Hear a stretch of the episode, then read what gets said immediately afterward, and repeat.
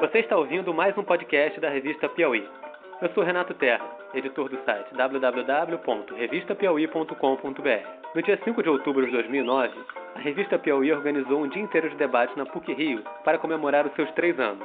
Entre os convidados estavam Eduardo Escorel, Fernando Serapião, Armínio Fraga, Demétrio Magnoli, André Laurentino, Fernanda Torres, Luiz Schwartz, Eucanaã Ferraz e toda a redação da revista. Aqui você confere os melhores trechos desse debate. Nessa terceira parte, você ouve Armínio Fraga e Marcos Sá Correia. O tema é a bagunça política e econômica no Brasil. É o seguinte, nós vemos aqui, hoje de manhã, discutir um assunto que particularmente me interessa, porque ele me deixa perplexo, cada vez mais perplexo, com o fato de como o Brasil finalmente conseguiu organizar a bagunça de uma maneira em que aparentemente está todo mundo feliz por isso. Você olha, o país tem tudo para dar errado, menos de fato, tudo. As coisas vão acontecendo como isso você feita para dar certo. Então eu queria passar a bola para o da manhã, começando, como está à minha direita, pelo Armínio, para abrir a discussão, se isso tem algum cabimento, de fato, se essa bagunça no Brasil está funcionando e por quê? Olha, na área, na área econômica, a bagunça tem, tem raízes antigas. E eu diria assim, pelo menos uma primeira aproximação que houve uma certa organização dessa bagunça, mas ela tem uma história incrível aqui no Brasil. Nós fomos, infelizmente, na área econômica, uma espécie de um laboratório. Às vezes digo um pouco de brincadeira, mas na verdade falando sério, para colegas com quem eu encontro aí fora do Brasil, pessoas que trabalham na área econômica, financeira, tipicamente de governo, se vocês tiverem qualquer ideia que vocês queiram é, de alguma maneira considerar aí na condução da, das suas políticas, parecer um pouco estranha, às vezes criativa, me liga. Eu garanto que nós no Brasil já, já fizemos o teste, e não foi um teste de laboratório feito assim, no ambiente acolhedor da, de uma planilha. Foi feito para assim, valer, a gente mexendo com a vida das pessoas.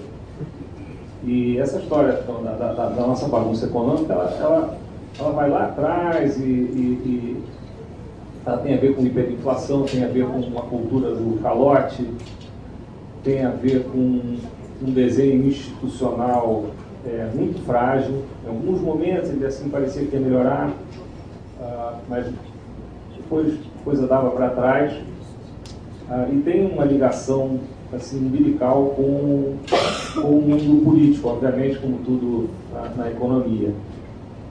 É, um ponto que eu, que eu anotei para mencionar aqui, parece ser interessante, pelo menos para um, um, economista, é, diz respeito a, ao orçamento.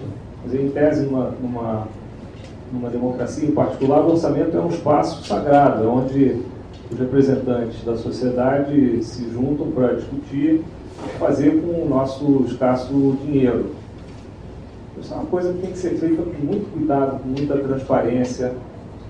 E, e o orçamento existe para, no fundo, obrigar é, o governo a, a escolher, já, já que não dá para fazer tudo. Embora isso, esse conceito também, no fundo, tenha a ver com, com a maldita finitude do PIB, é, que irrita profundamente as pessoas, ele, ele, ele precisa ser respeitado.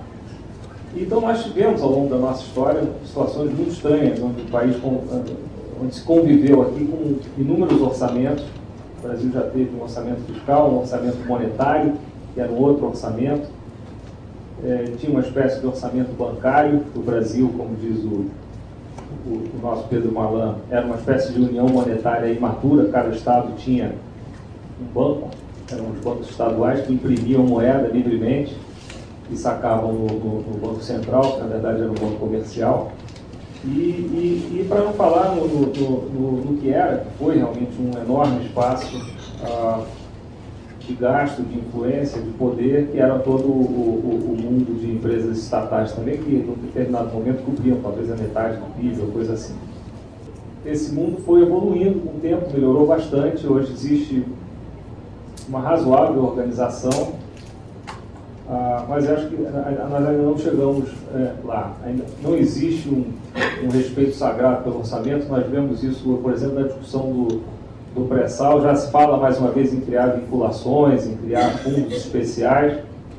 E tudo isso vai tirando dinheiro do orçamento e a discussão vai acontecendo em paralelo. São discussões menores, mas quando observadas no seu conjunto é, ficam muito grandes. É, ficam todas em conjunto, são enormes. Então, Existem outras dimensões econômicas, uma delas é de respeito a essa discussão já, já claramente é, inaugural da campanha, do tamanho do Estado, o que, que se quer, o que, que a sociedade quer do Estado.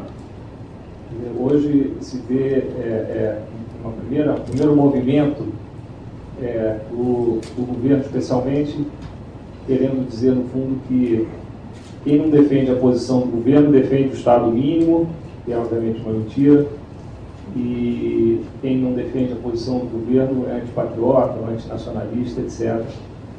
E é uma discussão interessante, é uma, é, o debate, a meu ver, nasceu, já está nascendo torto, porque, a meu ver, no final das contas, quem está perdendo somos nós, né, a sociedade brasileira. E eu, eu acho que, nesse sentido, se nós observarmos o que vinha sendo feito, houve uma, é, um movimento inicial principalmente do governo do presidente Fernando Henrique, de se, ah, não de se retirar o Estado, ao contrário, de, de ter um Estado indutor, é, regulador, fiscalizador, mas menos onipresente na produção, porque nós sabemos, nós muito bem, os mais velhos pelo menos sabem, os que leiam o livro de história também, que esse Estado produtor é um Estado muito ineficiente, extremamente corrupto, e, e, e, já se sabe que na década de 70 a produtividade da nossa economia entrou em colapso, apesar da taxa elevada de crescimento que se observou.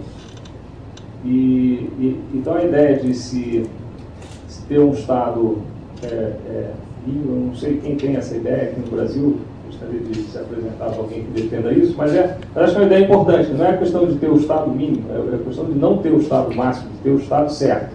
Então, eu defendo, nesse contexto, é, é uma reestatização do Estado. Eu acho que o Estado, de certa maneira, foi privatizado por interesses ideológicos e partidários, e eu acho que o Estado tem que ser Estado, Estado com E maiúsculo, e o nosso ele vem deixando de ser. Você ouviu a terceira parte com os melhores momentos do evento que celebrou os três anos da revista Piauí. Na próxima parte, Demetrio Magnoli continua a conversa sobre a bagunça política e econômica no Brasil.